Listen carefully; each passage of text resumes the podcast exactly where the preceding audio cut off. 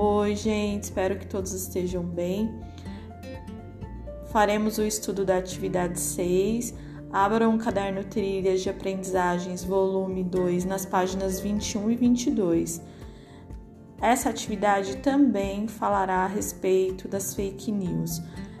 A atividade já inicia aí com uma proposta para que vocês observem duas imagens que têm informações falsas a respeito das recomendações para o tratamento do coronavírus.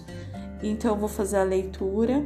Coronavírus é falso o áudio que recomenda gargarejos e bebidas mornas para tratar a Covid-19. Receitas caseiras não previnem nem curam a doença. Informações de verdade só nos canais oficiais do governo do estado de São Paulo. A outra imagem, coronavírus, é falsa mensagem que recomenda prender a respiração e beber água para matar o coronavírus.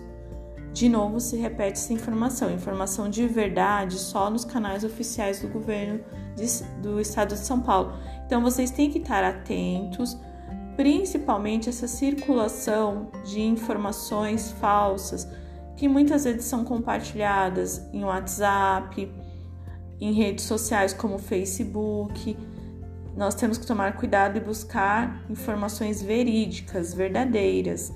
Então, como vocês devem buscar isso? Nós já conversamos que sempre consultar canais que sejam oficiais, que tragam aí orientações de procedimentos eficazes para o combate ao coronavírus. Algumas dessas prevenções já foram estudadas, inclusive, como lavar as mãos, fazer o uso de álcool em gel 70%, é, usar máscaras e também, se possível, fazer o isolamento social. Todas essas questões já foram estudadas. Bom, a questão A fala para vocês o seguinte: você costuma recorrer a receitas caseiras para tratar doenças? E o porquê? Na B, em sua opinião, por que as pessoas recorrem a essas receitas em vez de procurar atendimento médico?